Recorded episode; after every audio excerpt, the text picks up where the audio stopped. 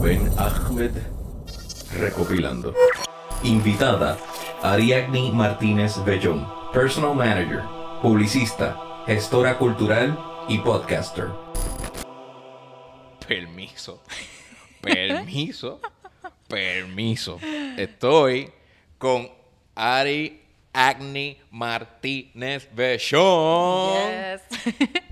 Ari, yo tengo que decirte que tú tienes el podcast que, el, que tiene el mejor mercadeo y la mejor presencia Gracias. que yo, que yo estoy viendo ahora mismo. Gracias, mano. O sea, están, estás partiendo con, con la estética, con la calidad de imagen y la calidad de sonido. O sea, para mí eso es bien importante. a, mí, a mí me han dicho, me han preguntado como que, mira, ¿qué necesito para grabar un podcast y todo eso? Y yo, yo no le digo que un celular y los headphones y ya, porque es que la gente aprecia que se escuche así.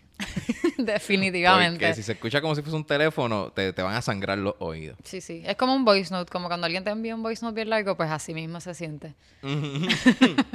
Exacto. Y, y, y no, no, es bien desagradable. Yo lo he intentado. ¿Tú has intentado escuchar un podcast que lo grabaron con un celular? he escuchado algunos. Y a veces es como, contra qué pena, porque el contenido está, Está bueno. Pero se escucha así como si estás en el baño de la casa grabando ahí cerrado. Y, y, y, y es totalmente entendible. Qué sé yo, ponle que esa persona no, no tenía en el momento el acceso y pues se entiende. Sí, igual, pero en algún lugar se empieza. Exacto. Así que Pero mientras se pueda, qué sé yo, aquí unos 20 pesos, aquí unos 30 pesos, aquí, aquí, aquí. ese cariñito brega, brega. Y yo pienso que tú, lo- tú lo estás haciendo brutal. De mano con Jazz, que está por aquí. Que no Eh, estoy sola, no estoy sola. Sin jazz no hay la oficina de hoy. Así que Pero vamos a la oficina de hoy ya mismo. Yo quisiera eh, decirle a la gente que yo te conozco desde hace como seis años. Porque una vez sí. eh, tú estabas trabajando para un show de Kiko, sí. el Part Treason. Ujú. Él quería un bizcocho gigante porque el concepto era una boda. Sí, como parte de la escenografía, ajá. Entonces tú estabas diseñando todo Sí, haciendo la parte de arte, sí, básicamente, del bizcocho y montándolo y arreglándolo un poco, porque lo habían empezado a montar y yo no sé qué pasó y yo llegué a rescatar el bizcocho, creo que fue. O sea, tú, tú eres super crafty. sí, yo soy ¿Tú siempre has crafty. sido así? Sí, siempre he sido bien crafty, bien handy. So, a- este formato de, por ejemplo, ahora tener un podcast y todo esto más digital y todo, eh, es como bastante nuevo, porque yo siempre he sido bastante análoga. Creativa, pero análoga. Exacto. Pues Así que- manualidades y... Sí, embeleco, de todo. ¿Eso Así tú lo hacías desde la escuela o...? Yo era, mira, esa persona insoportable que daba todo por el todo en los poster boards, en las presentaciones, Ah. que siempre rompía la curva y era como esta cabrona siempre. Tú Pues esa mi, era tú yo. eras mi enemigo número uno. o sea, Esa por era ti yo yo. sacaba C. Sí, era como que diantre, la barra se subió, pues esa era yo. Nah, brutal, brutal. Este, ¿qué, qué tipos de... ¿Tú llegaste a guisar por fuera como que de joven, como que haciendo lacitos o decoraciones de cumpleaños? Pues así? fíjate, ahora que lo pienso, yo llegué a hacer, eh, me acuerdo que hubo un tiempo que vendía paletas de chocolate y, y marshmallow con chocolate en la escuela. Oh. Eh, llegué a hacer también accesorios. Yo creo que mucha gente pasa por eso, esa etapa de hacer accesorios, pulseritas y venderlas y qué sé yo. Eh, pero sí, eh, lo, lo hacía durante como intermedio y high school, lo llegué a hacer esas cosas, inventitos por ahí. Pues eso, esas son cositas, esas son señales que después tú te das cuenta como que, ah, mira, si yo lo Sí. tenía desde... Vas amarrando, sí, sí. Ya. Entonces tú, tú estudiaste publicidad en, en Sagrado Corazón. Ujú. Eh, ¿Por qué tú estudiaste publicidad? Pues mira, realmente yo empecé a estudiar producción de eventos. Ajá. En aquel momento que yo comencé a estudiar, 2010, eh, Sagrado era como la única universidad que tenía un, un bachillerato formal en lo que era la producción de eventos. Sí. Y después de dar 20 vueltas, yo tampoco sabía que quería estudiar, realmente cuando me gradué de high school.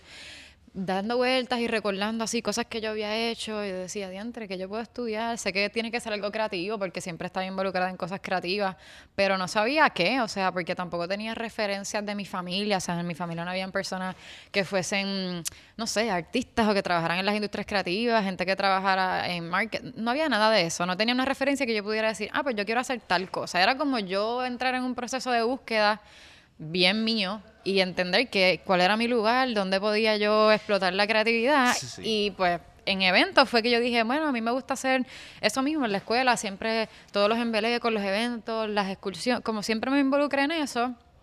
Y en la escuela también yo estaba en el coro de la escuela. Oh. Y eso fue como esa pequeña, como tú dices, So, tú cantas. no, Oh. no voy a decir que sí. Tú necesitas un corillo. Vamos a decir exacto.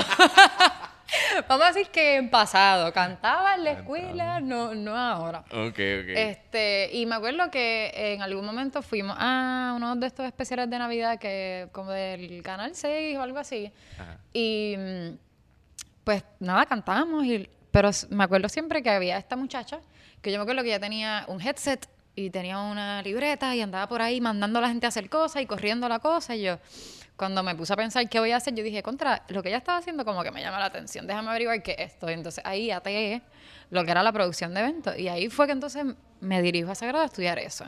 Cuando yo empecé el bachillerato era súper nuevo. Eso fue con la ayuda de la orientadora de la escuela. No, No, eso- para nada. Eso fue utilizando esa información que tenía en el disco mismo- duro ajá, de mi cabeza. experiencia.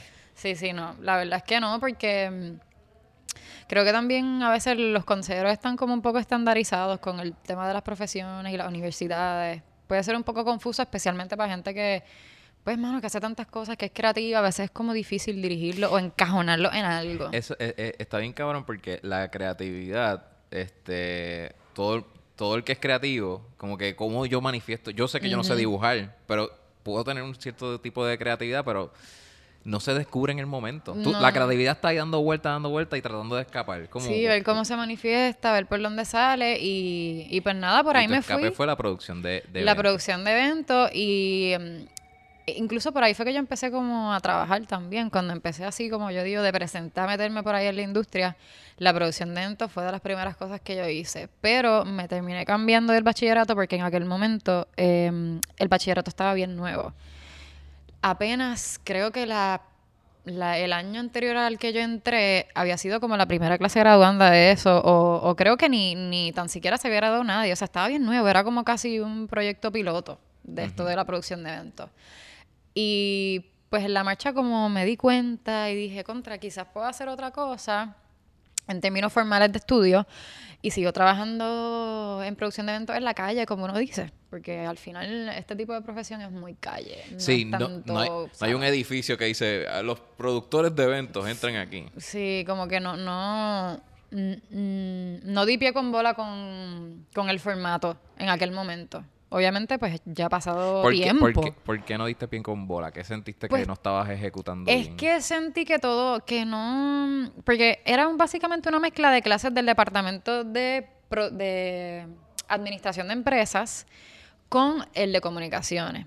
Mm. Y las clases que habían dirigidas específicamente a lo que era la producción de eventos, a la logística, a la administración, al budgeting, a todo este tema de los eventos, que ahí es donde de verdad hay carne para cortar, eran al final del bachillerato, eran como dos clases y hacías como unas practiquitas ahí de, de eventos, pero no era algo que yo sintiera que iba a salir súper preparada y tampoco era algo que yo pudiese jugar con ello después, porque no es lo mismo tener un, qué sé yo, un diploma en publicidad que tú puedes jugar un poco más con eso que tener un, bachiller- un bachillerato en producción de eventos. Es como, también ahí fue como, déjame ver cómo yo le busco la vuelta. Y tendría, tú tendrías que después sacar una licencia para producir los eventos, ¿verdad? Exactamente, que eso es otra cosa que también el, el mindset con el que muchos estudiantes entraban era como, ah, pues yo me gradué, ya voy a tener la licencia y ya voy a hacer un Lady Gaga en el Choliseo. Y no es así, es, es mucho trabajo, es mucha, mucha calle y yo pienso que de nada vale que tú estés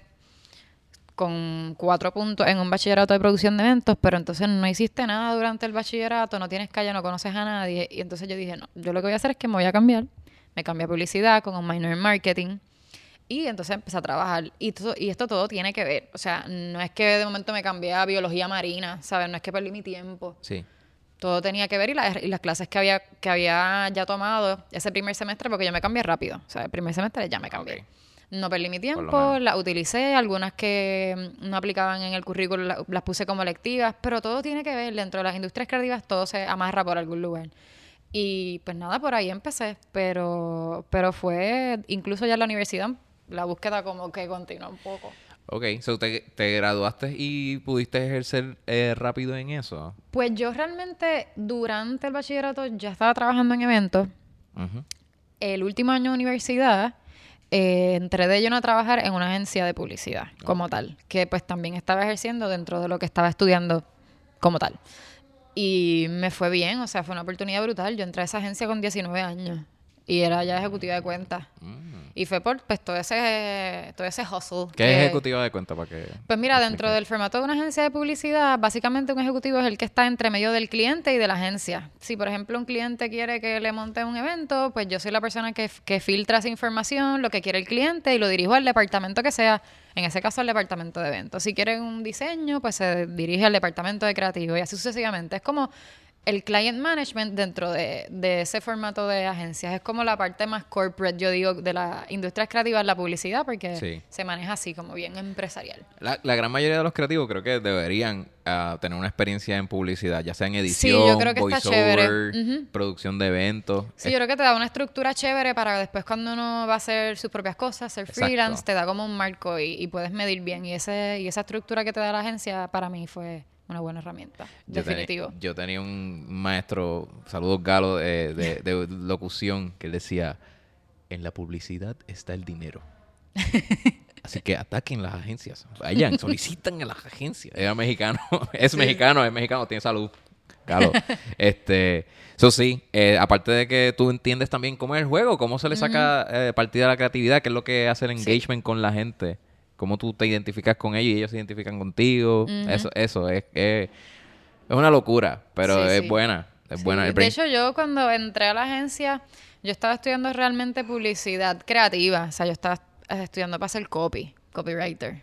Ajá. Pero se abrió la oportunidad de ser ejecutiva, se abrió esa plaza y yo me zumbé porque era igual una posición chévere, estaba expuesta a muchas cosas, igual estaban viendo lo que estaba haciendo creativo todo el tiempo y absorbes de todo. Sa- ¿Sabes? ¿Tú puedes enumerarme o decirme qué, qué cosas tú hacías primero para estudiar a la gente y, eh, e identificarlas con la marca para que pudiera crear un engagement entre el, el cliente que tú tuvieses con el público? Tú, en el proceso de brainstorming, Pues mira, realmente ya en, la etapa que llegaba a nosotros, ya por ejemplo la marca tenía ya su, su sector del mercado definido. Mm. Entonces era más nosotros aplicar dentro de la necesidad que ellos tuviesen, el producto que tenían que vender, la campaña que tenían que vender, pues ya con, con la información que el cliente tenía identificada, pues entonces ahí entrar en el proceso creativo. Pero ya igual eso era algo que eh, yo dirigía al departamento de creativo. Uno siempre tiene input y antes Sí. de enviar al cliente uno siempre eh, da su feedback porque también uno es quien ya va conociendo al cliente, ¿no? Como que le gusta, que no, las mañas. Em, pero creo que es algo bastante de trabajo en equipo, tanto del cliente como de la agencia. Y pues usualmente los clientes tienen ya su, mira, este producto es para este sector del mercado. Y entonces de ahí uno parte con todo lo que son las ideas creativas, los conceptos, sea para lo que sea, para promos, para anuncios, para redes, depende. Brutal. Sí. Hubo un momento, voy a retroceder un chispitito. Hubo un momento en tu último año de bachillerato que a ti te pasó un accidente. Sí. Yo pienso que eso debe ser bien heartbreaking, como que de la nada me ocurre esto, esto sale de la Mm, nada. De la nada. ¿Qué fue lo que pasó ese día y cómo después tú pudiste levantarte después de ese proceso? Pues mira, esto todo pasó bien rápido, tanto el accidente como la recuperación, fue bien loco. Este, yo básicamente, este, una amiga mía se iba de viaje y había una amiga de ella que no era necesariamente amiga mía, sino era como nuestra amiga en común era ella, la que se iba de viaje. Y la iba a llevar al aeropuerto. Y yo le dije, mira, pues para que no vayas sola, yo te acompaño. Ah, pues pan, la llevamos al aeropuerto, todo bien. Cuando estamos regresando, ella me iba a llevar a mi casa, esta amiga de mi amiga.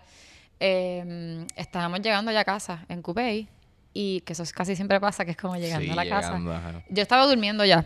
En el camino de regreso yo estaba durmiendo. Y, y la muchacha se queda dormida en el, eh, de camino. O sea, yo iba de pasajera. Eh, y lo que pasó es que, nada, básicamente estas vallas de cemento grandes que hay para dividir los carriles y tal, pues nosotros le dimos a una de esas vallas por mi lado, o sea, por el lado derecho. Em, y todo, te digo, pasó bien rápido. Yo ella se salió del carro, me levanta y me dice, salte de la guagua que está botando humo, qué sé yo. Y yo pues me salgo, me despierto. Obviamente no, uno no sabe lo que está pasando. Es como la adrenalina también del momento. Es como, ok, Me salí del carro, me levanté, me So, senté. no te noqueaste, tú pudiste... Es que yo estaba dormida ya. So, probablemente a estuve... las 12 durmieron. Sí, yo estaba dormida antes. Entonces Ah, y ella... se durmió sí. después. Así que yo no fue como pude No, no decirle decir, cuidado o lo que sea. No pude porque yo estaba durmiendo ya. Y oye, probablemente sí estuve inconsciente uno- unos momentos porque pues estaba dormida y sufrí un impacto en la cabeza, pero pues no me di cuenta porque ya estaba pues dormida. Y me salgo del carro, me siento afuera en la valla y yo estoy como que, nada, uno no está pensando en nada realmente porque no, no entiende. Y de momento yo siento la cara como mojada, bien brutal. Y yo, diantre, ¿qué es esto? Y cojo el celular y me tomo una foto como para verme porque un poco me traté de parar y no pude y fue como, ni pensé por qué no me pude parar, simplemente la solución de cómo me voy a ver la cara, ok, me cogí mi celular y me tomé una foto. En eso yo no sé qué pasó, que llegó la ambulancia y qué sé yo qué. Jamás vi la foto. Después cuando estaba en el hospital, eh, yo le digo a mi mamá, yo, mami, yo me tomé una foto eh, con mi celular, chequeate a ver. Y la foto es horrible. Yo es una la- foto yo- yo... así dripping blood por toda la cara, la camisa llena de sangre, el chichón, el ojo así abierto, los labios gigantes. Es una cosa desastrosa. Em, pero nada, todo esto yo estuve consciente en todo momento en el sentido de que, por ejemplo, cuando nos montamos en la ambulancia, qué sé yo, los paramédicos me decían, mira, eh, eh, de- ¿cuál es tu nombre? ¿De dónde tú eres? ¿Dónde vives? ¿Tienes licencia? Sí, yo le decía, mira, sí, la licencia está en el bolsillo del frente de la mochila al lado. Estaba consciente, no es que la perdí. Pero la adrenalina del momento, pues no, no sentía ningún dolor, porque ellos tan pronto me vieron, lo que hicieron fue que me cubrieron la cara completa con vendajes, como para que no me infectara con ninguna bacteria, porque tenía muchas heridas abiertas en la cara. Pero nada, yo estuve siempre así como bien alerta, incluso en el hospital cuando mis papás, bueno, imagínate el shock de, tu- de uno de los padres de uno, de, de momento llegar al hospital y ver a tu hija con la cara vendada completamente. O sea, y yo estoy bien, tranquila, yo estoy bien, yo me siento bien, estoy bien. Eh, pero estaba bien, es barata. Y nada, ese proceso de limpieza de los puntos de sac bueno yo rompí para que tengas una idea yo rompí el radio del, del carro yo lo rompí con mi cabeza. O sea el radio estaba roto y yo tenía cantos del radio en la ca- en- y dentro de la cavidad del ojo yo tenía un canto de plástico. Y la, la doctora como pero y cómo ya no se le explotó el ojo porque estaba adentro una cosa bien loca. Nada pasó todo eso. Yo estaba en mi último año de bachillerato. Y a mí me acababan de entrevistar porque ahí justo estaba haciendo el switch de una agencia de publicidad a entrar a cine, que era otra cosa que era nueva. Me acababan de coger en una casa productora de cine y pasa esto. Y era como, pero yo me gradúo este semestre y va a empezar un trabajo nuevo, ¿qué voy a hacer?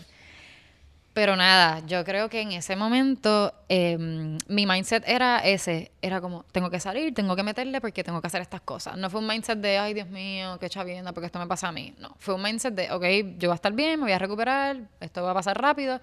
Y creo que también, no solamente ese mindset, sino también como que toda la energía que recibí de las personas, independientemente de dónde venga, yo me recuperé ridículamente rápido.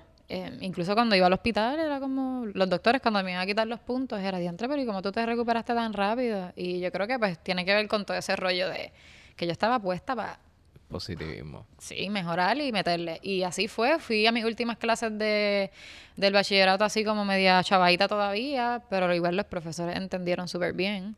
Porque yo estuve también en varias semanas de recuperación porque no o sea, tenía un ojo que no podía abrirlo, eh, los dolores eran brutales en todo el cuerpo, en la cara, en la cabeza.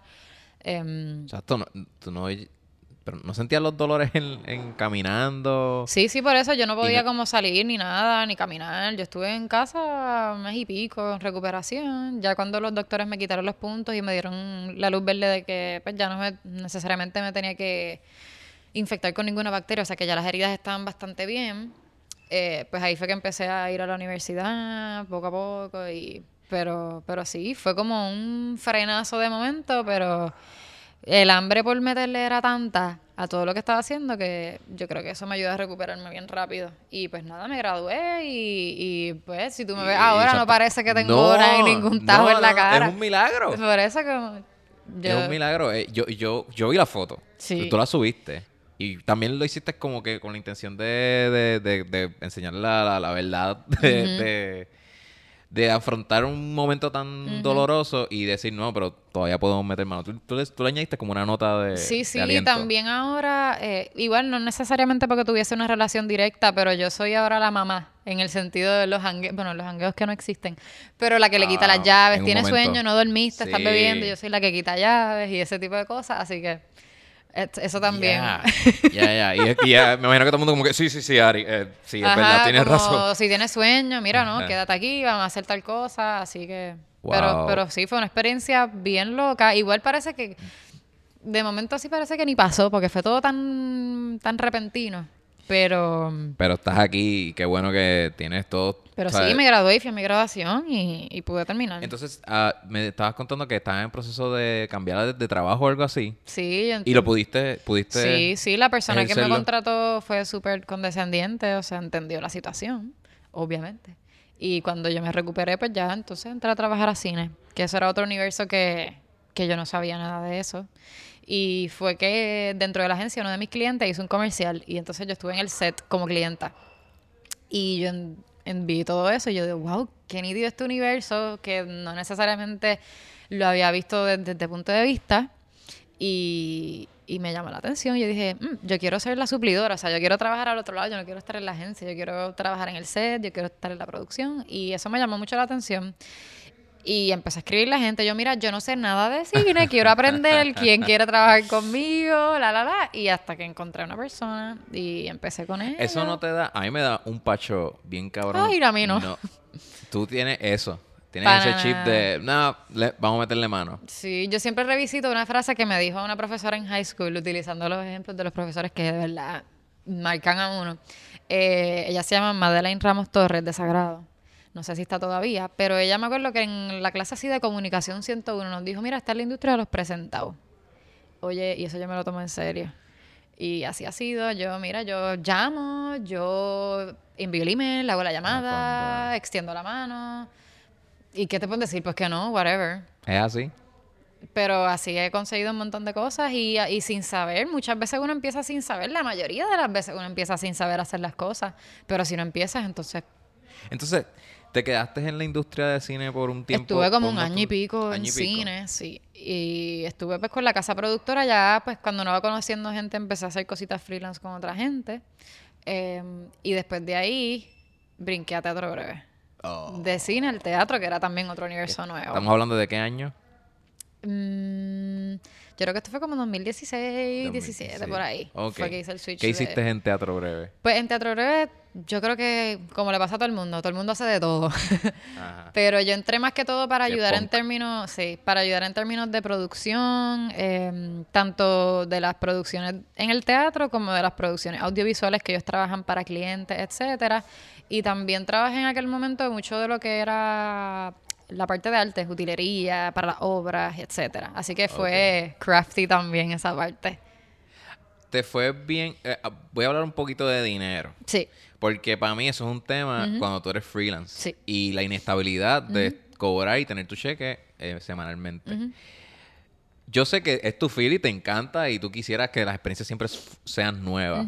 Pero te, te sentías un poco como que down, que quizás no había est- estabilidad económica o esa no fue tu realidad. Tú siempre tuviste una buena, un Pues buen yo creo ingreso que, y- yo creo que. y podías vivir de eso. mm, Yo creo que O sea, esas son como etapas. Perdóname, podías tener tu apartment, podías tener tu, tu carrito, tu- tu- Sí, sí, yo creo que es un tema de, de etapas y como ciclos casi. Porque yo creo que cada, cada vez que uno empieza en un espacio nuevo, una industria nueva, pues estás experimentando. Y de momento no puedes pretender tener el sueldazo tener la superestabilidad, pero yo creo que, que tuve, tuve buena, buena experiencia haciendo freelance. Em, igual ser bastante específico con los proyectos en los que se colabora, sabiendo que no te van a dejar pillado, em, que vas a poder tener algún tipo de consistencia con los clientes. Em, pero creo que como todo, hay momentos en los que tú dices que, ¿por qué rayos yo trabajo freelance si no estoy en una oficina? Y todavía me pasa al sol de hoy, tú sabes. Pero al final, pues a la larga es lo que, lo que me gusta. Yo no me veo en una oficina, 8 a 5. Bueno, lo hice en la agencia. Y, Yo, yo me acuerdo, y esta, fue una esta- experiencia, pero... esta fue la conversación que tuvimos. y Yo, yo recuerdo, y tú, me, tú siempre me hablabas de, no, es que yo quiero viajar y, Sí. y no puedo estar espetada 8 a 5. Sí, siempre esa fue la visión. Yo dije, diantre, el trabajo que yo tenga a la larga debe ser un trabajo que me permita a mí o que me lleve a viajar, porque eso es lo que quiero, conocer y seguir explorando.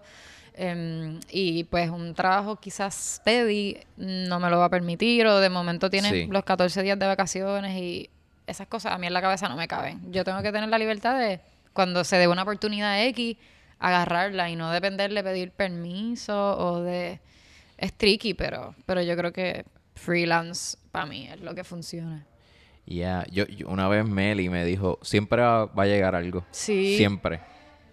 Sí, cuando uno Aunque- está más, va tripeando más, es cuando llega algo que dice, ok, cálmate, nena. Como Viene, va- va- viene. Y siempre hay, eh, en verdad, eh, es muy bueno tener eh, relaciones con, con las personas y, y colaborar y colaborar. Aunque, aunque 100%. quizás no te dé dinero, esa persona va a pensar en ti como que, mira, Pues claro. vamos a hacer una colaboración sí, próxima. las referencias son súper importantes, las relaciones que uno cultiva, siempre dejar las puertas abiertas en todo el sitio. Em, y utilizar eso, su network, para conectar. Eso es bien importante, sí, definitivo. entonces, en Teatro Breve estuviste cuántos años? Lo que pasa es que con Teatro Rey yo estuve como, mm, como un año y pico bastante steady.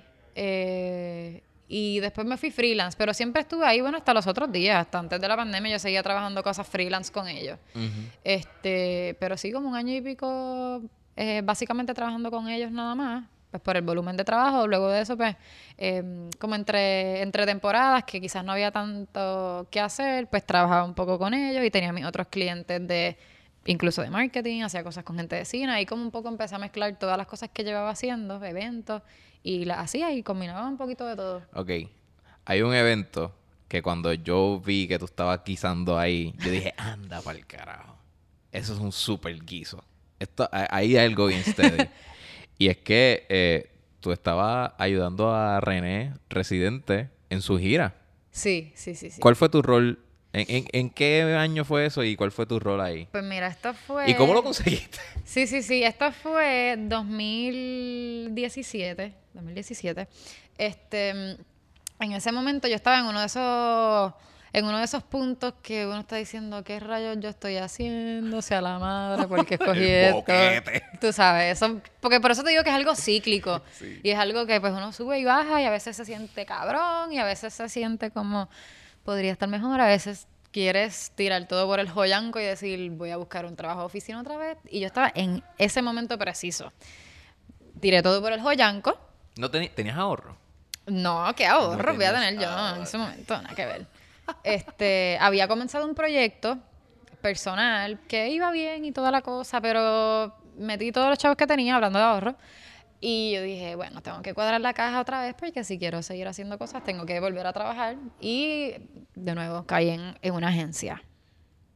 Era una agencia pequeña de mercadeo. Y yo estaba haciendo cosas como coordinación de promos, cosas así que yo estaba jalándome los pelos. Yo, yo me prometí que yo no iba a estar en un cubículo nunca más. ¿Qué hago aquí? Miserable, yo estaba miserable.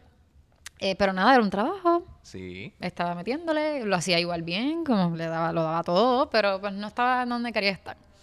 En ese momento, eh, yo decido ir para South by Southwest, que es el evento este que hacen en Austin, que es una cumbre así como de las industrias creativas, de innovación, tecnología, música, arte, cine, una cosa brutal. Ah, tienen que ver el episodio con Max del el podcast de la oficina de hoy. Sí. Habla sobre esos festivales. Yo no sabía que hay unos festivales de convenciones, pero, pero de otros niveles para Sí, poder para ayudarte con los brainstorming, con networking, con conceptos de eventos. O sea, bien cabrón. Sí, hay muchas herramientas. cool. Escúchese en ese episodio de- del podcast de, de. Ari. ¿Fuiste a ese? Pues fui para ese evento y era buscando eso mismo, Perdón, estimulación. Max es el, el manejador de Bad Bunny, ¿verdad? Mm, No, él trabaja con el equipo de ellos. ¿Trabaja con el equipo de ellos? Ellos son clientes de su compañía. Él es eh, uno de los socios fundadores de Buena Vibra. Buena Group. vibra. Eh, pero sí es un facilitador cuando ellos vienen a dar shows en Puerto Rico. Sí, tiene mucho que ver con ese Sí, team. es para darle el gancho porque si Sí, no... sí, sí. El El clickbait. clickbait para que, para que Sí. vayan para allá. Sí, sí, sí, Ajá. pero trabaja bien bien de la mano con ese equipo. Em, pues nada, era como buscando inspiración, estimulación creativa de alguna manera, porque ella estaba como fundida, un poco frustrada con pues, todo el proceso. Y estando allá, casualmente, eh, René estaba empezando como solista. Mm. Y en ese festival, él estaba básicamente estrenando el documental que acompañó el primer disco en el Festival del Cine de, de ese evento. También estaban tocando la banda nueva por primera vez en el Festival de Música de ese evento también. Esa semana salió el disco. Estaba todo como bien empezando. Y dentro del equipo de trabajo de él, ya había un, un amigo mío, hablando de network, ya había un amigo mío que estaba trabajando de roadie, que básicamente es la persona que está ahí para la banda, él ya estaba empezando con ellos, estuvo en los ensayos. eh, y cuando surge la pregunta de, mira, vamos a empezar la gira y René no tiene como a alguien al lado, no tiene pues su mano derecha para que esté eh, durante el tiempo de la gira. Y pues surge mi nombre, porque el manager de él también me conocía porque habíamos trabajado en eventos en Puerto Rico y todo. Ah. Así fue como, ah, pero es que ella está haciendo un par de cosas. No, no, pero pregúntale. Y pues estando allá, historia larga corta, coincidimos en varios eventos, etcétera. Y pues me hicieron la propuesta, mira, arrancamos de gira en un par de semanas, no tiene a nadie, eh, básicamente para que fuera su, su personal manager en ese momento. Wow. Que es la persona que está ahí en 24/7 haciendo de todo un poco. Logística, planificación de viajes, cosas personales, cosas profesionales, coordinando agenda, todo.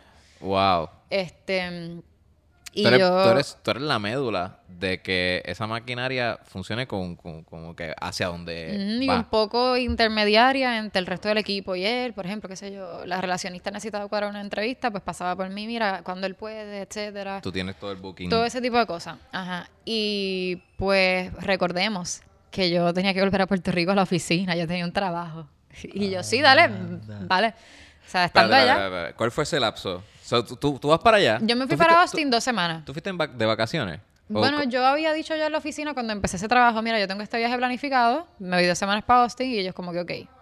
So, básicamente sí, estaba de vacaciones, De pero un poco era un viaje también de networking. Tú sabías también que allí estaba un corillo que... que- Sí, pero igual no, no venía con la idea de buscar un trabajo. Como, no, no, no. Y mm, pues nada, ya mismo me hicieron la propuesta, sí, ok, nos reunimos al otro día, me dijeron todo lo que era básicamente el trabajo. em, y yo dije, pues ok, llegué a Puerto Rico y pues poco a poco me fueron enviando el contrato, el ¿Cuán- papel. ¿Cuánto y- tiempo pasó a- a- hasta que tú te diste... Espérate, yo tengo una, una oficina. Mm, Bueno, yo, yo llegué bien ready, o sea, yo literalmente, cuando ya yo venía de camino, yo le escribí un email a quien era mi jefe en aquel momento, yo, mira, cuando llegué a, a la oficina, tenemos que reunirnos. Y él como, ok, sí, está bien. Mm, Obviamente jamás se imaginó que le iba a renunciar ahí mismo, pero a todo esto llevaba un mes trabajando en la agencia. Ah. Eso, es otro, Oh, eso es otro punto oh, importante. Debut y despedida. Y, la, y, y otra cosa que para rematar, la, la ejecutiva que estaba antes que yo, que era amiga mía, ella también había estado un mes. Otra agencia grande, de otra agencia de publicidad grande de las multinacionales, le ofreció un puesto, ya se fue. O sea, ella duró un mes. Mira, te- recomiendo a esta super persona que va a estar aquí contigo fiel, lo va a dar todo. Y al mes me fui yo. Y yo dije, diantres. Pero igual, son cosas que hay que hacer, son saltos que hay que hacer y son oportunidades que no van a venir de nuevo. No, yo Y hubiese para- hecho lo mismo. ¿Verdad? Yo hubiese hecho lo y mismo. ya como a, la- como a las tres semanas después de esas reuniones y todo, pues ya estábamos de gira. Y un backstory interesante de todo esto es que lo que es la, la calle 13 como tal, ahí vive todavía, vive mi familia. Mi abuelo hacía esta cosa de él comprar la casa de al lado cuando se mudaba la gente para él escoger a los vecinos. Mi abuelo hacía eso. No. Entonces, esta casa donde ellos vivieron en la calle 13, o sea, esa familia, René y su familia, era la casa que mi abuelo les vendió. O sea, que ellos estuvieron en el hood por un tiempo. O sea, yo un poco, bueno, René me vio a mí en Pamper por ahí corriendo en la calle. Entonces, cuando él me ve en Austin, él dice, espérate, yo estoy como que viejo, ¿qué edad tú tienes? Y que es bien loco porque viejo, perdimos viejo, contacto completo. Pues ellos, cuando ellos se mudaron de allí de Trujillo Alto, pues ya, pues perdimos contacto y todo con la familia. De momento, cuando empezó todo el bombazo este de calle 13, fue, espérate, este corillo es el corillo que, que vivía aquí al lado. Sí. Y nada, obviamente uno sabe la trayectoria y los está viendo, pero perdí contacto. Y de momento se da esa oportunidad y fue como también bonito porque ¿Él te reconoció rápido? es que él sabía, ya le habían dicho. Ah. Eh, pero no me va a reconocer si me, me- me No. terminó. Bueno, la última vez que me vio fue cuando en mi quinceañero. Cuando yo cumplí 15 años, Mm. m- ellos fueron a mi quinceañero. No tocaron, pero fueron como un special appearance. Sí, a beber. Este, y fue como. Tú sabes, el tema de la, el lunes en la escuela. Ay, fueron al quinceañero de Ari, fueron los de calle 13. Ah. Ese fue el tema del lunes. Y tú así entrando. Este, pero esa fue la última vez que nos vimos. En quinceañero. Ya en ese momento, calle 13 llevaba como tres años. Ya estaban bastante pegaditos.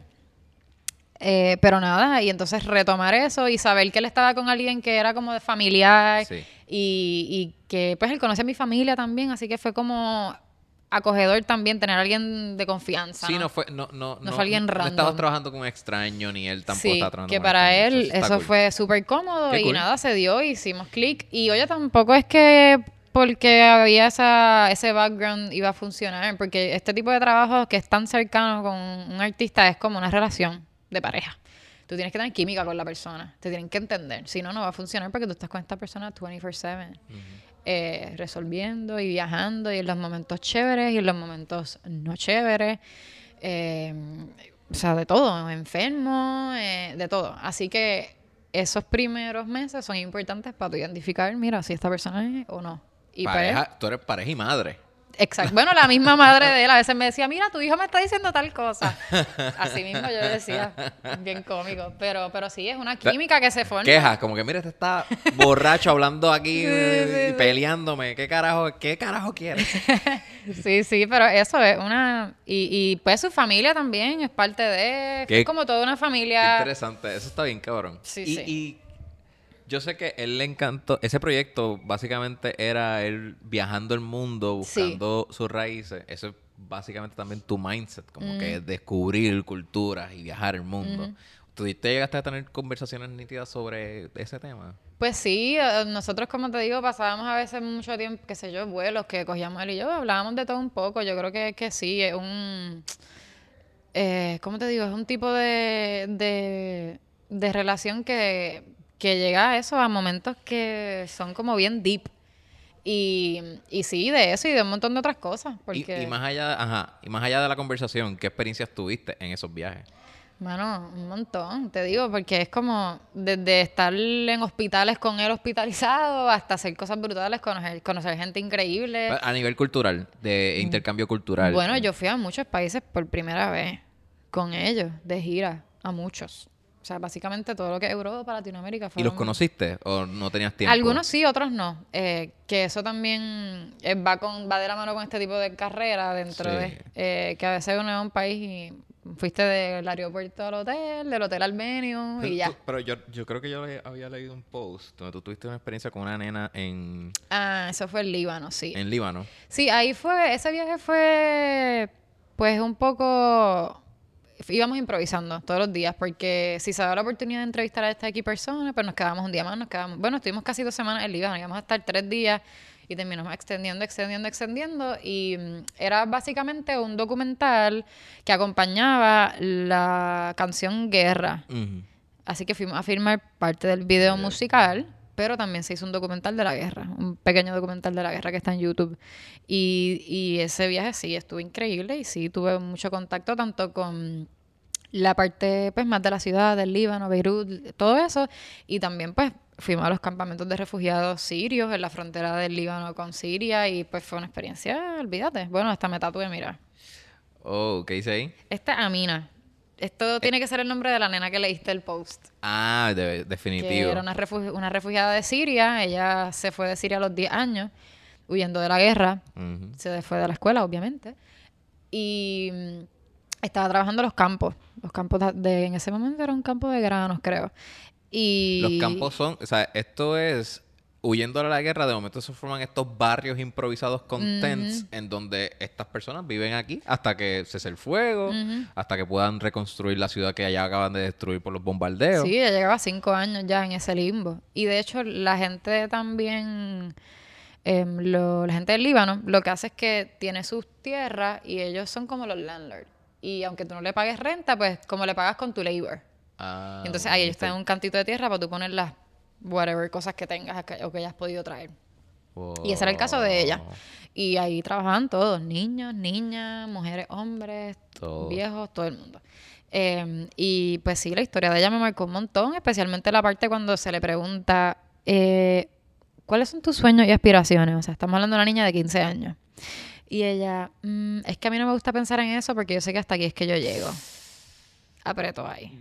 Y yo, yo me fui así del set. Yo, mm. Y ahí eso fue como, wow, ¿cómo es que una niña de 15 años no puede soñar?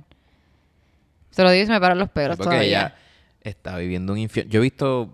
Y uno para decirle que, oye, no sueña, oye, quizás tienes razón, pero eso es lo que es más heartbreaking todavía. Que es tan desesperanzador el, el, el, el contexto en donde ella está criada. Y Definitivo. si yo he recomendado varios documentales de Vice, que para mí esos son periodistas o sea, de alto Sí. calibre, que van allí y se meten y se adentran a historias como esa.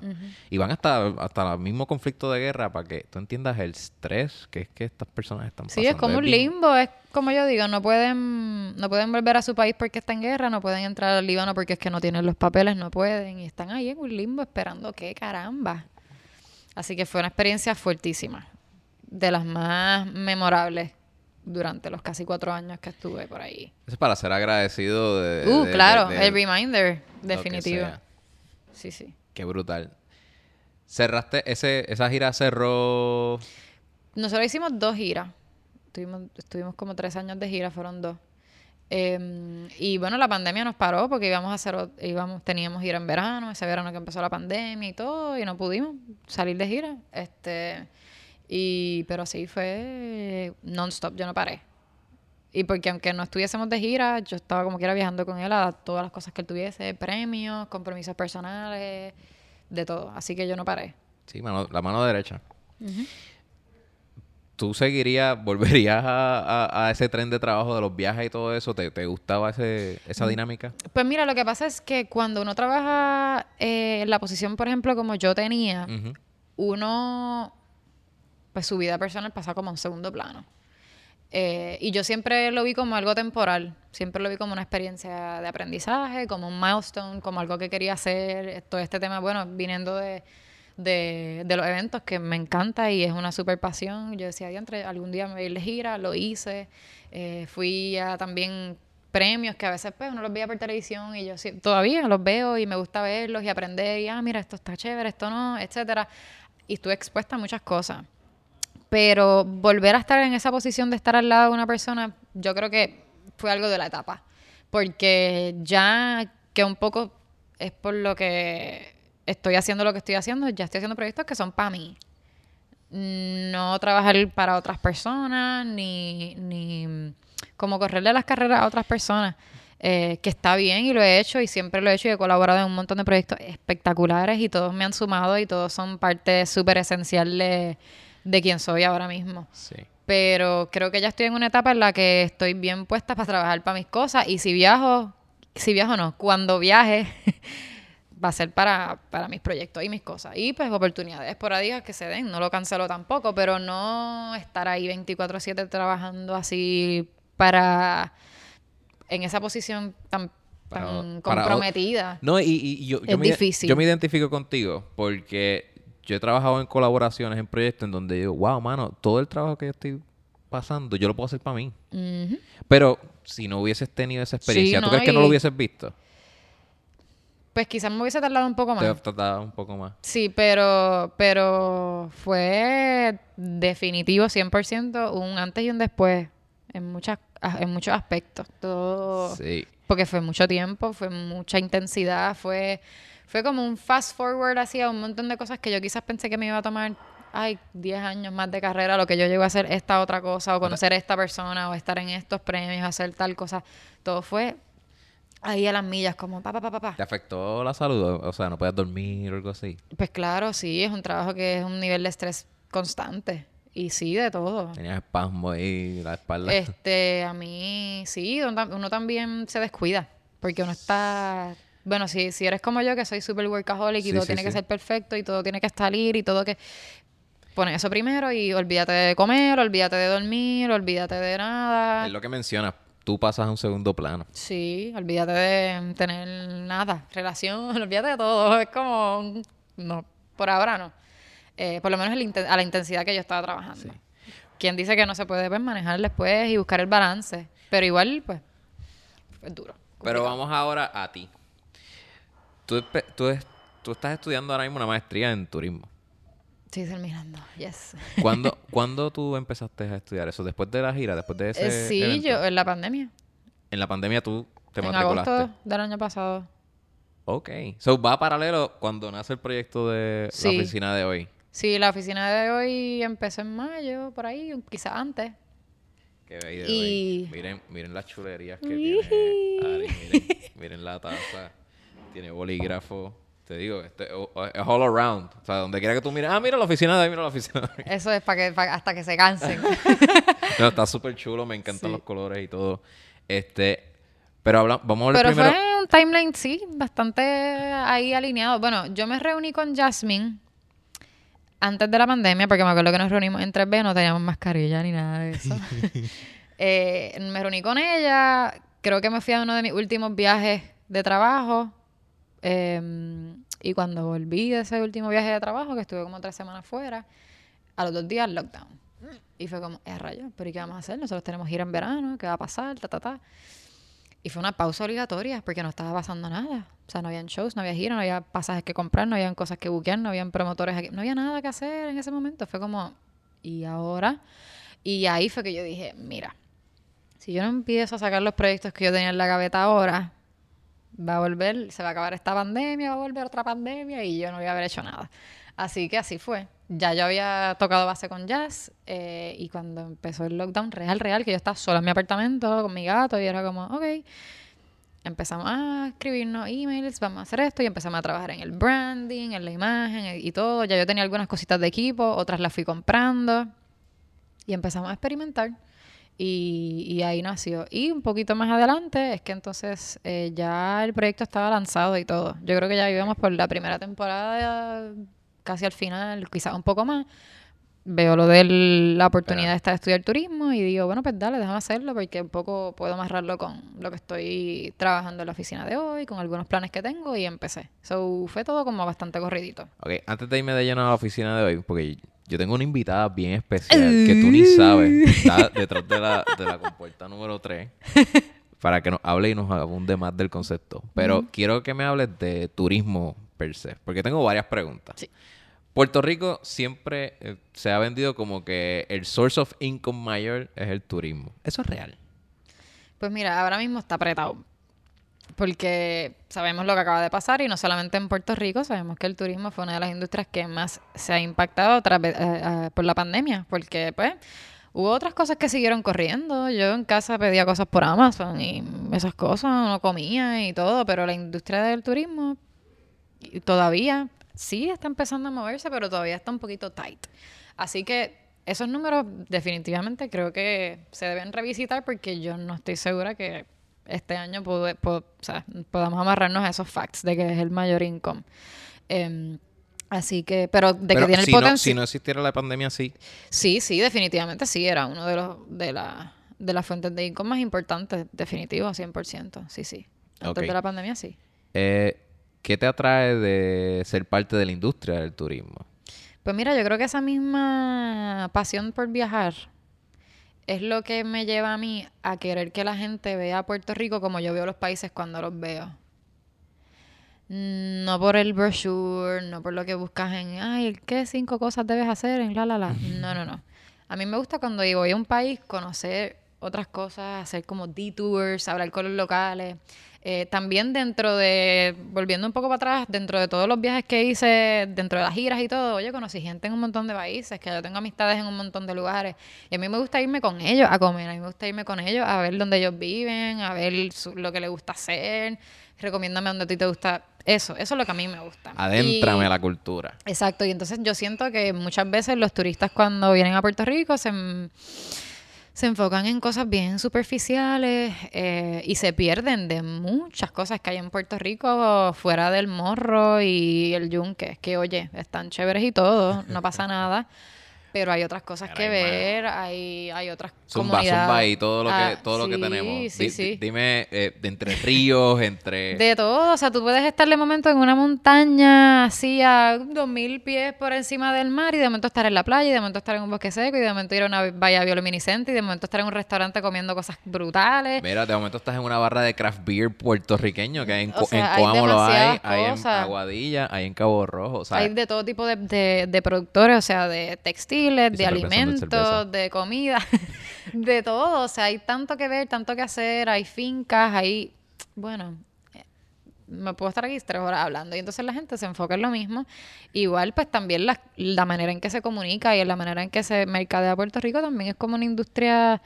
eh, o sea, que se enfoca mucho en, en el lujo, o sea, en el gringo que viene dos días a quedarse en los hoteles hotel. caros y no, creo que está un poco retrógrada esa manera de mercadear a Puerto los Rico. turistas que ahora mismo están bailando en el en condado, si ellos estuviesen bailando en otro lado, quizás ni no, no estuviesen tan, tan jodidos. Está brutal, o sea, y obviamente eso, ahora mismo pues... ¿Qué tú el- crees de eso? ¿Qué tú piensas de eso que está pasando con... Ay, mira, honestamente yo pienso que, que, que sí, oye, si, si te sientes cómodo, si puedes y quieres viajar, lo puedes hacer porque, oye, hay mucha gente que se afectó durante la pandemia porque no habían turistas. ¿Sabes? Como que es la realidad. Y hay mucha gente agradecida porque los turistas están llegando. Oye, pero no puedes ser tan irrespetuoso. ¿Sabes? Nosotros, aquí vive gente. Como que we actually live where you vacation. Así que Ujú. No es como un party, no es Punta Cana, senior trip. No es una discoteca gigante No, que tú y- entraste y puedes hacer lo que te dé la gana. Porque una cosa es pasarla bien y otra cosa es, o sea, las faltas de respeto. eh, nosotros nos hemos cuidado tanto colectivamente por esto de la pandemia que eso intensifica más la incomodidad. Porque, oye, nosotros eh, nos fueron de los primeros que nos encerraron, unas medidas de seguridad ridículas, o sea, que para bien, porque pues un poco lo, lo controló. Pero que entonces venga ahora la gente, ay, sin mascarilla aquí, al garete. Oye, está complicado. Lo último que yo como que estaba hablando con un amigo fue que él me dijo, mano, pero es que esa es su realidad, ellos viven así, ellos viven, ajá, sus casas son tan así, Bueno, pues mala regadas". de ellos que se queden en su casa. Si no, o sea, si tú, si tú vas a viajar, tú tienes que estar consciente de que tú vas a visitar la casa de otra persona. O sea, como tú actúas en tu casa, no necesariamente es como actuar en la casa de otra persona, literal. Correcto. Oye, si yo tengo mis panties tirados en mi casa y dejo los trastes ahí, yo no voy a hacer eso en tu casa, ¿verdad que no? Pues es lo mismo. Y la gente tiene que, que entender que de la misma manera que uno viaja y respeta, pues nosotros nos merecemos lo mismo. No, no hay por qué. Bueno, oye, yo he visto unos desastres en los Airbnb. Sí. Sí, horrible, han tenido, O sea, han tenido que votar y pues ¿Qué es rompen. eso? Creo que una había posteado que el apartamento fue pérdida. Sí, gente que gasta mil, dos mil, tres mil dólares arreglando un Airbnb. ¿Por qué? ¿Qué, qué se creen? O sea, de verdad, ¿qué se creen? No, no hay manera de justificar eso, porque una cosa es que tú estés bailando en el medio de la avenida, felicidades, qué sé yo, no le estás haciendo daño a nadie, pero que tú vengas a dañar propiedad privada, que Sí. tú vengas a, eh, o sea, es como, no me cabe en la cabeza, que tú vengas a hacer daño, que tú vengas a faltar respeto, porque así mismo tratan a la gente del- de la industria del servicio, los hoteles, los restaurantes, a los transportistas, a los de Uber, tratan a la gente como mierda. Y tú dices, pero ¿y por qué? ¿Qué ustedes se creen? Como que ¿qué lo hace? ¿Qué tú- Y, y no puedo generalizar tampoco, porque tampoco me gusta así, porque yo he conocido turistas que son espectaculares, son muy No, pero ahora, buenos. ahora mismo hay que hablar de ellos en específico, pero, wow, los que hay sí gente están bien al garete. peleando al garete en la calle, están hasta están en las tiendas, pelean en las tiendas y re- le regan la, la, Sí, la la- tienda y el problema con eso es que se, que, que se perpetúe ese discurso de que en Puerto Rico puedes venir a hacer lo que te dé la gana. ¿Entiendes? Como, ah, mira la gente en Puerto Rico cómo está pasando la cabrón, haciendo lo que le sale de los cojones, vamos para allá. Y Pero no ¿qué, está qué- nítido. qué iba a hacer el, qué, qué tú crees que debería hacer el, eh, debió o debe hacer el secretario de, de turismo? ¿Cómo, cómo, Mira, para cómo él puede controlar ay, Dios eso? mío, yo me corto las patas siempre, o no me o importa. zumba, zumba ahí. Para empezar, o sea, es que, es que todo es con paños tibios, todo es como con paños tibios, todo es como con este miedo y con este discurso colonizador de que, ay, déjame tratarlos así para que no sé. Oye, pero ¿cuál es el miedo? ¿Sabes? ¿Cuál es el miedo? Que te pongan un billboard allí en el medio de la avenida que dice, ay, pónganse la máscara si no te vas a dar 100 pesos de multa. ¿Qué carajo es eso? ¿En serio tú piensas que eso va a solucionar las cosas? No es la manera. ¿Sabes? Para empezar, que igual esto no tiene que ver con turismo, ni con el secretario, ni con nada. Pero hablemos de los precios de los pasajes y cómo. ahora, ay, sí, pescaba bombao, pero de momento cuando la gente está tratando de irse de Puerto Rico en María, estaban en dos mil dólares. ¿Me entiendes? Las aerolíneas también están un poco al garo en eso. Sí, no sé realmente cómo se Ajá. puede ajustar eso. No sé de qué manera, ¿verdad? Porque ahí... mm, Pero, pero pienso que tiene que ver mucho con los precios de los pasajes. Eh, pero igual manejando el, el- el problema aquí, con lo que se puede aquí, con lo que pueden controlar aquí, que igual tampoco es tanto. Yo pienso que están dejando que la gente haga lo que le dé la gana y no están siendo de verdad. O sea, la, la- es que es como todo. Si, si tú dejas a la gente impune y dejas que yo haga lo que le dé la gana, se va a seguir multiplicando y se va a seguir replicando. Y, lo- y a la larga los que salen jodidos son los obreros y las obreras de la industria del turismo, la gente que tiene Airbnb, la gente que está tratando, oye, que está tratando de estimular una industria, de enseñar a un Puerto Rico de una manera, de dar el mejor servicio y entonces no tenemos no, no hay ese apoyo. En vez de ser un facilitador, lo que hacen es que atropellan hasta un poco el proceso. Es como ignorar las cosas y pues whatever, dar 100 pesitos de multa no es la Sí, solución. eh, yo, yo recuerdo escuchar al, al jefe de la policía decir, sí, y si se fijan, eso es entre ellos. Esos problemas son entre ellos, ¿sabes? Que, pues, sí, o sea, si hay una pelea de perros adentro de tu sala, tú los dejas porque es entre es ellos. entre ellos. Ajá. Y, y yo escuché eso y decía, diablo, mano. O sea, la impunidad aquí es... No, es un discurso súper colonizado. Y pasa en turismo y pasa en todos los niveles. Es súper colonizado y es como, ¿sabes? Como, hay una rodilladera increíble y un miedo porque, ay, es que no van a venir, que se va. Pues loco, que se vayan. Es mucho, es muy contraproducente lo que está pasando. No sé, a Y mí... fíjate, ese daño colateral que, que dijiste de, ah, las personas de afuera van a pensar que... Claro, toda esta eso- gente tiene social media y toda esta es gente ve lo que que, está... pa- no es tangible. Eso está... Fíjate, eso- Es horrible. Este, y, y, y es también lamentable porque de la misma manera que está todo eso horrible pasando, hay muchos turistas buenos eh, que, que vienen con un interés genuino de conocer, con así como caminando casi de puntitas. Mira, me han preguntado, mira, es un buen momento para ir, si no me dejas saber, yo voy después, ¿qué puedo hacer? Eh, yo en verdad quiero ir y ser súper respetuoso con todo. Hay gente que de verdad es muy consciente. Pero pues lamentablemente, como siempre, la gente que está highlighted es la gente que está haciendo por las cosas mal. Es Ok. complejo, estamos en un momento bien batripioso. ¿Tú, tú has ayudado en tu proyecto de la oficina de hoy a hacer eh, tours internos, road trips No, y eso? ¿Ha hecho gira? Todavía no, todavía no, pero... Es que porque ha sido, porque nací en la pandemia, pues no, Exacto, tenía esa sí. flexibilidad. Eh, de- yo, igual a mí, ha sido como complicado en ese aspecto porque pues ve- vengo de eso, de hacer eventos, de experiencia y de momento vivir todo esto en un espacio digital, pues ha sido como un challenge. Pero sí tengo muchas ganas de sacar el proyecto del espacio digital y empezar a hacer eso, experiencias y eventos y, y, y sobre todo viajes, que eso viene. Pero nada, sí, a ver, es como tanteando siempre porque la pandemia nos sorprende todos los días. Pero tú has, tú has hecho tus road trips. Ah, sí, yo sí. Yo he viajado local un montón. La oficina de hoy es eso. La oficina de hoy es. Anywhere. Mi oficina es Ujú. esta hoy. Voy a hablar con esta persona que siempre hablan de cómo eh, los viajes han transformado al invitado que tenga eso. Correcto. Es un concepto de- en seasons. Son creo que Ocho. ocho. Episodios por, por season. Episodios de una hora en donde tú pues conversas. eh, Has conversado con pilotos, con azafatas, con artistas que el viaje les ha, los ha transformado, los ha ayudado. So, este, creo que es bien, es una perspectiva hacia el mundo. Desde, desde acá adentro. Como que Ujú. eso es, una Sí, sí, ventana. sí, sí, es- sí. Ese, ese es el concepto, esa es la idea. Está, está bueno. Bueno, ahora sí, Jazz. Jasmine. Pasa por aquí. ba, ba, ba. Ya, eh, eh, ya tiene, este está en tu chat. Dale, pues dale, dame. Hey, Queen. Mira, eh, Jazz es alguien bien especial porque Jazz me ha ayudado a editar cosas, me ha, me ha dado tips este, de cómo postear las cosas en Instagram. Pero no tan solo eso. Diablo, sí, me acuerdo de eso. A Jazz yo le di la encomienda confiando en que es un artista de, de- de- de tres pares de cojones. Le mete al arte gráfico, este, es, es videógrafa, es editora. Pero en, ese, en, esa ocas- en esa ocasión yo le solicité que me hiciera un arte porque pues yo tenía un invitado muy especial que yo no podía hacer un flyer bien mierda. Yo tenía que... Como cualquier persona. Exacto, so... Yo, Mira, diablo, espérate, ¿quién? Neil deGrasse Tyson. Tú, tú fuiste como, eh, como la quinta persona que yo le dije eso, porque Yo me puse yo- hasta nerviosa cuando tú me dijiste, tú no me vas a creer. Te voy a decir ahora. así, así mismo te lo dije, de seguro embobado, como, mira, tú no sabes Mira. que ahora mismo yo tengo ni un desgracia". Y, y, y Jazz me hizo un arte eh, a última hora en dos días, ¿verdad? Dos días, Fueron como dos sí. días. Y quedó bien cabrón. Lo, lo que yo te pedí era exactamente lo que, lo que pasó. O sea, estaba súper chulo.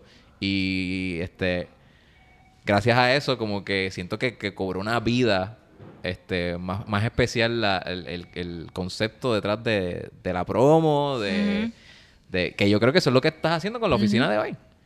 Y eh, tú cuando eh, estabas haciendo el brainstorming con Ari, que nace el proyecto de, de la oficina de hoy, ¿cómo, cómo es que tú cliqueas para empatar y hacer todas estas, todas estas ideas, todos estos diseños? Pues yo me acuerdo que nosotros nos reunimos en 3B, en Café con C. Este, y fue bien interesante porque, ok, a todas estas, ella me, me dio todo como que el concepto del- de lo que iba a ser el podcast y esto, y yo iba a entrar como editora. Este, ella tenía un diseñador que le iba a trabajar branding, pero ya ella me había mencionado como que, que es lo que, como ella quería que se viera y eso.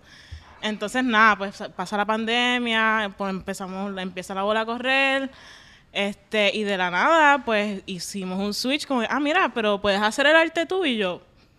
Pues sí, yo creo que lo puedo hacer. O sea, ella me envió todas las referencias, paleta de colores, este, y nada, y como que literalmente estuvimos como una semana completa metiéndole bien duro a lo que iba a ser ese branding. Y nada, y salió como que yo creo que nosotros nos entendemos súper bien.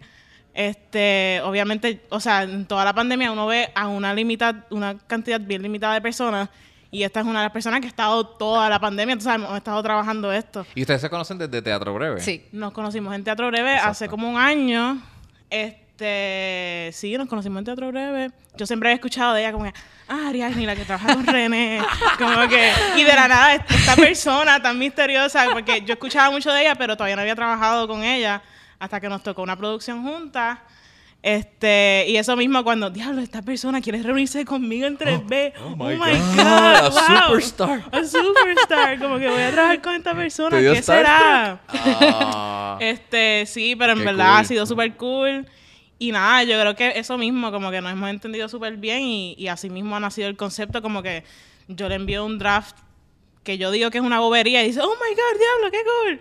Y como que ahí mismo, como que vamos, qué sé yo, entre las dos, como que moving around hasta que quede perfecto, como que ese... Mira los colores, ¿cómo- ¿por qué tú decides por hacer unos colores eh, pasteles? ¿Qué, qué? Siempre estuvo en la paleta de colores, sí, o esa, sea, el esa mood parte board. de la neutralidad, esos colores cremas, marrones, para mí yo siempre estuvo bien claro esos neutros. eh, y pues el Y azul fue el algo azul. que, que entró en el proceso creativo. El azul Cuando ya en entra el mapa. ah, Y la, la, la tipografía, eh, tipo que se ve más, más, más grande y todo eso, ¿de dónde? Sí, eso es como una tú- tú tienes una- referencia de, no, no sé si saben, la, como que cuando tú viajas a los sitios que dicen greetings from y el nombre del estado, del país o lo que sea, pues esa es como que la referencia. Obviamente esas, esas como que las que tú ves tienen como que un montón de imágenes dentro de las letras. Esta es un poco diferente. Este, pero sí, como que sale de esa referencia y, y pues sí, como que es eso, como que popping out también, este, la, el fondo, la parte de atrás que es el mapa, como que eso fue algo que cambió un montón. sí. Yo me acuerdo el primer draft que yo le envié tenía un mapa como crema, tú sabes, to- todo súper crema.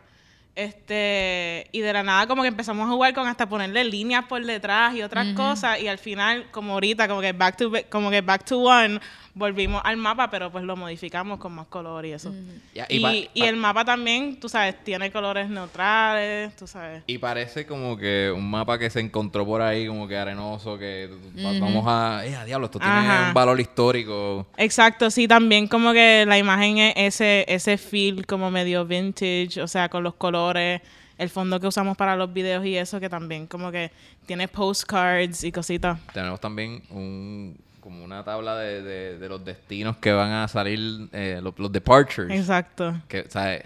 Eso fue un concepto que Ari me envió en Canva bien, tú sabes, dibujado. Los palitos. Yo trato, yo Ah, trato. Ajá, oh, y me acuerdo como que la primera reunión también ella me enseñó en su libreta como que la gente dibujaba en palitos y qué sé yo, y pues como que lo transferimos Sí, Los digitalmente. pensamientos y las ideas yo las trato de resumir y entonces Jasmine las ejecuta beautifully. Exacto. No, Y Entonces, esa- y esa, esa esa fue full, como que ella la- literalmente ella la hizo, pero en Canva. Entonces, pues, obviamente la modificamos. Esa fue la la edición hicimos. ahora para el año nuevo 2021, como que fue una postal edición para Navidad. Exacto. New. Year's. Sí, sí, esa, ustedes van a seguir updating y, y Sí, para cada season van a-. Ujú. Diablo. Y, y ustedes están viajando todo el tiempo eh, haciendo road trips para hacer este eh, las entrevistas. Pues sí, este... Desde el principio ustedes estaban juntas haciendo las entrevistas. Em, los, el season cero, que Ari sola en su cuarto, es ella sola en su cuarto. Literal. este, que eso fue como que también un season de introducción. Yo Ella sí lo editaba. lo editaba, este, pero yo no estuve ahí. Entonces, los primeros tres episodios del primer season, que fueron Larisa, Larisa, Diana Otero y Robin. Robin, también fueron en su apartamento y también los grabó ella por la cuestión de la pandemia. Claro. Todavía no, na- la gente no se estaba viendo mucho. Este, y ahí fue como que empecé a ir a su, a su apartamento, como que a editar con ella. Y nada, cuando surgió el primer episodio que iba a ser fuera de eso, que si no me equivoco fue Silverio Pérez, Silverio. eh, grabamos en el Vanderbilt y ella me dijo, mira, pues acompáñame. Y acompáñame fue que ya he ido a todas, tú sabes, ya, ya hemos, estamos, vamos a todas las entrevistas juntas y... Sí, ya todo es on location, On eh, location. cogemos venues y pues ya, pues como está Jasmine, pues qué sé yo, añadimos una cámara, como la cosa se, se, se puso un poquito más compleja, pero, pero para bien. O sea. Primer season fue con una cámara y ya segundo season pues decidimos añadir la mía para tener ese otro ángulo. También por esta cuestión de que las cámaras se apagan y eso, pues siempre es bueno porque tenemos una corriendo. Tell me about it. I know you know about oh, that. Dios mío. Pero y sí, la tranquilidad de que ella esté ahí velando esa otra parte, porque pues yo estoy pendiente al sonido, a la entrevista, la cosa, tener a alguien más siempre es como... no. sí, los Pero detalles. A veces a mí también se me olvidan detalles, como a veces se nos olvida poner el, Ay, sí. el cartoncito de la Sí. oficina de hoy. Este, y yo le digo, Aris, tiene que estar al lado derecho, por favor. Como que yo, ten, yo le digo, por favor, este es tu lado. Como que, Estética, Ajá. estética. Qué brutal. este, pero sí. La, ah, ¿qué, ¿Cuál ha sido de las experiencias más cool que, le- que han tenido viajando a entrevistar eh, all around? ¿Cuál es la más que te gusta? ¿Qué- ¿Cuál es la entrevista que más les ha gustado? Ay, es que son como tus hijos, no puedes coger la Sí. favorita. No hay uno favorito. No puedes escoger favorita, pero te voy a Yo decir quiero una de mi- uno favorito. Yo- hay una que yo siempre digo que una de mis favoritas, no voy a decir que es mi favorita, pero una de mis favoritas es la entrevista de Alondra de Brasilia. Ella es la dueña y la, la fundadora de Alote. Y la oficina de ella, o sea, el, donde ella trabaja es en Mayagüez. So, ese fin de semana nosotros nos fuimos para Cabo Rojo. Y pues, we made a trip out of it, como que ese fin de semana. Yo creo que era la primera vez en toda la pandemia que también yo salía, como que nosotros fuimos a- con alcohol, limpiando todo. Este, nos quedamos en un Airbnb en Cabo Rojo, la pasamos brutal. Y el día siguiente, pues tuvimos la entrevista de Alondra, que ha sido una de mis entrevistas favoritas porque esa tipa sabe un montón y me encanta, o sea, me encanta todo el insight que ella da, la historia, o sea, Ella ha un viajado al- episodio ella- buenísimo. Ella ha viajado al mundo. Ay, una, una cosa increíble. Ella es la primera sommelier de té y la única en Puerto Rico y en el Caribe. Pero la- ella ha viajado un montón. ¿Qué, qué es sommelier de té? Es básicamente lo mismo que los vinos, que es esta persona que conoce los vinos, Y los eh, parea. exacto, lo hace los maridajes, parea, es una persona que es conocedora de, de la bebida. Y pues lo mismo con, con los té. Y ella pues sabe todo, estudia, porque pues en, el, el- en términos de... Yo entendí de té como que de té era un título de Ah, Departure ah. Transit. No, no, No, Era de té. de la Ajá. bebida del Ah, de té, sí. Ah, ya, ya, ya, ya. Así que como mismo hay Qué distintos tipos qué de bruto. uva. No, no digas no. eso. Sí, sí, sí. Pero como mismo hay distintos tipos de uvas y distintos tipos de siembra, pues lo mismo con las hojas del té, el blanco, el negro, Exacto. ¿verdad? y así. Pero ya sabe un montón de eso y aparte de historia, Mm. Ella es un, es una exquisitez de hablar con ella. Sí, verdad. sí, sí, y sabe un montón y en verdad esa conversación, o sea, y me pasa también como que grabando, a veces si tú escuchas como que el audio directo de la cámara, estoy yo, wow. El Jasmine así en oh, es como Como que, y, y o riéndome con ellos, como que yo, y yo digo, diablo, Jasmine, baja la voz. Esto no está es tuyo. bueno, eso está bueno, está bueno. Y me ha pasado como que editando audio que me escucho atrás como que riéndome o algo así. Pero es porque también I'm really into it, como que y la pasamos súper bien y, y pues, esa experiencia pues ha sido una de mis favoritas por eso, porque después tuvimos el whole trip de fin de semana y qué sé yo. Esa, eh, todos los invitados, yo creo que de las personas que se pasan viajando tanto, tus invitados son como que bastante zen. Yo creo que también, quizás por tu- la energía que tú transmites, pues tú estás más pausada, te tomas tu tiempo y todo eso, pero creo que también viene de que la gente que ya viajó el mundo está más... Vamos a hablar de cuando fui a Dubai y tuve esta experiencia. Es como casi un... ASMR. Storytelling. Pero un storytelling bien, bien este, yoguístico. Sí, sí, igual yo creo que todas las... Tienes que saberlo. Todas Ajá. las experiencias con cada invitado o invitada son distintas porque pues son tantas historias, eh, cada quien trae los learnings de cada experiencia que tiene. No sé, es como cada uno es especial por eso mismo, porque cada persona trae algo bien, bien particular y, y de todo el mundo yo aprendo algo y con todo el mundo yo eh, creo que, se- que han nacido muchas amistades lindas también de, de esta entrevista. Eh, gente con la que he colaborado después, estamos en proceso de colaborar también. Oh, sí. Hay un teaser. Es que son un montón de inventos, después te cuento, chicos. un momentito, ya mismo te cuento. Dale. Coño, qué brutal. Yo, este, pienso que viajar está cabrón. Una de las, uno de los viajes más cabrones que pueden, pueden ir al episodio que hice con Kiko. Este, yo fui a Las Vegas con él. Y yo no he salido de Estados Unidos, soy un charro. Pero Chico, pero he tenido, favor, pero he te tenido- trates así, Voy- poco a voy ya mismo. poco. yo, yo me la digo, yo me la digo con cojones. Pero este, te- estoy, estoy por ah, Australia, que lo mencionaste los otros Ajá, días. Yo, estoy loco por ir a Yes. Australia. Entre Australia, Japón, Alemania, son destinos que están en mi bucket list. Pero Las Vegas, eh, en particular, fue bien especial porque hicimos tantas cosas que no tenían ni- ninguna que ver con la otra. Fuimos a ver un concierto, pero lo aprovechamos por completo. Y una de las cosas más cabronas que yo hice fue tirarme de paracaídas sobre el Gran Cañón. No, eso tiene que ser una cosa Wow. fuera de este mundo. O sea, Tú lo has hecho, tú lo has hecho ya. No lo tú he tienes que hacerlo. Ella Estábamos lleva hablando de eso. No. yo le dije, ah, pues para cuando cumpla mis 30. pero- Y yo, hello, Me 30, faltan loca, cuatro me faltan como para- 10 años. No, mañana. mañana, no, no. Es, es- eh, te, te puede dar sustito, pero tirarte de paracaídas, este, no. Si, tú supieras que no sen- tú no sientes la caída nada más que en el primer, ¿sabes? Cuando te, cuando te lanzas, esos primeros dos segundos Sí, sientes sí. el jalón de la gravedad, pero una vez ya está estable, pues no lo sientes tanto. Qué rico, hasta yo que quiero. No, y siempre estaba en mi bucket list también. Lo que pasa es que pues soy una caga. Pero está, está en el list. hazlo porque tú sientes como que tú estás volando. Ya. O sea, si- yo, yo soy un fucking nerdy. Yo digo, yo soy Goku ahora mismo. Estoy volando ahí. Dragon Ball Z. ¿no? Sí, sí, sí, sí, una sí, sí, porquería sí, esa. sé algo, sé algo, sé algo. Pues, pues, pues me, me encantó y, y- y creo que también te da un, no sé, un respiro. No sé ni, no sé ni por qué Yo funciona pienso así. que también uno se siente como bien empowered. Es como, "Ah, mira, yo me tiré de un avión ahora mismo, que me vas a venir a joder tú ahora. ¿Me entiendes? Yo me tiré de- del avión. Te vi desde allá arriba, tú eres así de chiquito. Ajá. Yo me siento como bien, "Mm, yo puedo hacer todo, yo puedo hacer todo. Y yo me tiré la primera vez de 10.000 pies y la segunda fue de 14. Olvídate, después de hacer de 14 Wow. yo era, olvídate. Vamos para el espacio. O sea, ya es de una. Ajá. Pero wow, es una experiencia que yo pienso que todo el mundo debe experimentar. Por lo menos una vez experimentarla, porque es como wow.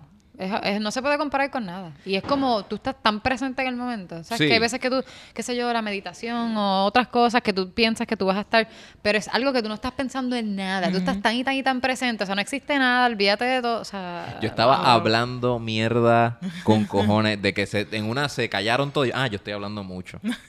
Porque me estaban re- respondiendo de momento como que, ah, diablo. Son los nervios. Los nervios. Estaba ansioso, que estaba viendo ya que estábamos llegando casi a la altura. Wow. Estaba bien ansioso y ansioso y entonces en un- eh, cuando abrió el ¿Y paracaídas todos se tiraron? ¿Kiko también se tiró? se tiró Kiko, se tiró Ruti, sí, sí, los tres. Qué Este, brutal. yo tengo un video de nosotros recién bajados, estamos así, ¡oh, diablo! ¡Eso está brutal! La adrenalina en pompía. Ajá. Este, y yo le dije al del parque, tú eres un badass. Y él, no, you're a badass. y yo que, loco, ¿cómo, cómo- ¿A ti no te da miedo que, que algún día, falle el paracaídas y te muera? Y dice, si yo muero es haciendo esto. Y yo, anda pa'l carajo. Es un estilo de vida para ellos. So, fue, fue, fue una locura y qué bueno que pasó. Ay, sí. Este, había ido a bosques eh, de secuoya. Mm, ahí yo ¿Tú, no he tú has ido. ido a algunos bosques en algún lugar? Eh, Yo he ido a los Redwood for, eh, em, creo que cerca de Sequoia, es como que en el norte de California. en San Francisco lo- está lo- Mirwoods, que esa es una reserva de Ajá, secuoya. pues yo hice una vez un trip como que un super road trip de San Francisco a Port- eh, Oregon, Washington, Idaho, como que hasta llegar a Colorado. Eran como siete estados. Oh. Y Qué cool. ahí fui a Yellowstone National Park. Este, pasé por los Redwood Forest. No sé si el Redwood Forest. Son los, los, los árboles se llaman los Redwood Trees, que son súper gigantescos. Pero me Es- suena mucho lo que eh, estás Los diciendo secuoyas tú son de- rojizos. No sé si a lo Sí, mejor tiene ese... Quizás, quizás puede, pudo haber sido eso, en verdad fue hace un montón de tiempo. Pero sí, como que ese fue un- uno de mis mejores viajes, yo creo, porque yo estaba súper chiquita, pero fue como que en familia, nos fuimos en RV, hicimos ese Qué super cool. trip. Este, en Washington nos quedamos como tres días en, en una reserva, o sea, súper lindo. Sí, en mi caso yo he ido, pero el pedacito, eh, yo tengo, mi mejor amiga vive en Seattle, Washington, así que desde Seattle hicimos también un road trip este, por toda la parte de Washington, los bosques, Portland, Oregon, todo eso, y pues por ahí estuve. Pero a los parques estos nacionales no he ido, que quiero ir. Hazlo. Pero eh, esos bosques allá son una cosa impresionante. Es gi- son gigantes. Es increíble. Y entonces te dan una perspectiva bien amplia. Por ejemplo, el Gran Cañón, como tú no tienes árboles así que te están tapando la vista, tú ves ese horizonte. Tú ves el horizonte bien cabrón allá, ¿sabes? Es otra, otra, otro, otra perspectiva. Bien loco, está cool. Qué bueno que tienes un proyecto sobre viajes. Este, me encanta la estética allá, se está haciendo un trabajo increíble. Eh, ¿Cuál es el futuro de la oficina de hoy? ¿A dónde lo quieres llevar? ¿Qué quisiera este, Pues mira, lograr? la oficina de hoy tiene muchos planes que se, pues, un poco se aguantaron con todo esto de la pandemia, pero sí es un proyecto que 100% queremos sacarlo de el espacio digital eh, y tener pues, esa interacción con la gente que ve y que escucha. Así que definitivo, experiencias vienen, viajes vienen. Con, Por ahí viene el aniversario también. Viene el aniversario también, que ahí se integra un poco esa parte de los eventos también. eh, pero es eso, llevarlo ya. ¿Qué tipos de eventos están pensando? Bueno, en el caso del aniversario, vamos a, vamos a tener personas que ya han participado como invitados e invitadas del podcast y hacer distintas experiencias, etcétera. Oh. Pero son eh, como redondeando eh, este, este primer año de, de proyecto y para que la gente también tenga la oportunidad de, de tener ese contacto directo con las personas que quizás lo inspiraron durante este año. Diablo, brutal. Así que después te envío la info completa, pero sí, eso va a estar lindo y eventualmente pues viajes locales, viajes afuera, pero poco a poco. ¿Piensas hacer blogs? O una vez se abra todo esto, como que blogs en diferentes países. Pues quizás también, sí. Eso sería bueno. Sí, sí, yo creo que sí. Igual va a ser interesante cuando viaje, porque yo desde que empecé el podcast no he viajado a ningún lado. Siempre ha sido revisitando viajes anteriores, experiencias anteriores, compartiendo vivencias que ya he tenido. Pero de momento salir a viajar con, con el corillo, o sea, ya la gente que sigue la oficina de hoy, yo creo que va a estar bien cool. Y la gente se va a pompear mucho. Así que estoy looking forward a ese primer viaje eh, y documentarlo cool para que la gente siga pompeándose a viajar. Brutal. Les deseo el mayor de los éxitos. Pueden seguir a Oh Hey Jasmine, ¿verdad? En Oh, hey, Instagram. Jasmine en Instagram. a Ari en como Ariandando eh, en Instagram. ¿Y dónde más te pueden conseguir? At la oficina de hoy Ah, podcast. la oficina de hoy en todos lados. La oficina de hoy.com también. Y Tenemos merch, Sí, porque tienen el cosas merch. que va a salir por ahí. viene merch ahora en abril, abril 2021. Viene merch nuevo, viene apparel, camisetas, hoodies, par de cosas cool. Uh, yeah. Em, pero sí, sigan por ahí. Ahí siempre ponemos todo en la oficina de hoy podcast, en Instagram y en Facebook. Ahí están al día con todo. Bueno, espero que se hayan disfrutado. Esta, esta, conversación está bien cabrona. para mí. Yo la paso súper bien. ¿Cómo te sí, sientes? brutal, Sí. brutal. Sí, sí. A mí me pasó lo mismo de estar detrás de la cámara. Wow, qué cool. como Sí, que- revisitando sí, cosas. sí, revisitando. Y estando al otro lado también, hello, Tienes- porque siempre soy yo la que estoy preguntando. Exacto. Qué, qué bueno, qué bueno que la pasaste bien. Sí. Eh, dale subscribe, sígueme en todas las redes, dale a la campanita. Mira, ya Jasmine te está, todas te están señalando dónde van. Eh, y nada, espe- espero que se mantengan aquí con nosotros en otros futuros episodios. Yes. En verdad, Rubén, también te quiero felicitar porque estás haciendo un trabajo brutal. Somos Ay, fan, en la oficina de hoy somos fan. fan. Ay, Vi el gracias. episodio de Kiko hace poco, te lo dije también, como que las integraciones que hiciste, súper cool. Le estás metiendo brutal, le estamos metiendo brutal Estamos- colectivamente. eh, eh, este corillo está cabrón. Ay, Sí. va- vamos a tener que inventar algo Sí. después. Porque Yo creo que Sí. yo creo que sí. me gusta. Yo soy fan también de todo lo que ustedes están haciendo. So, Yes. Likewise, likewise. so quizás mutual. quizás hagamos algo. Yes. Pues corillo, los quiero. Suscríbanse, den like y follow. Y los quiero otra vez. Cerrando sesión.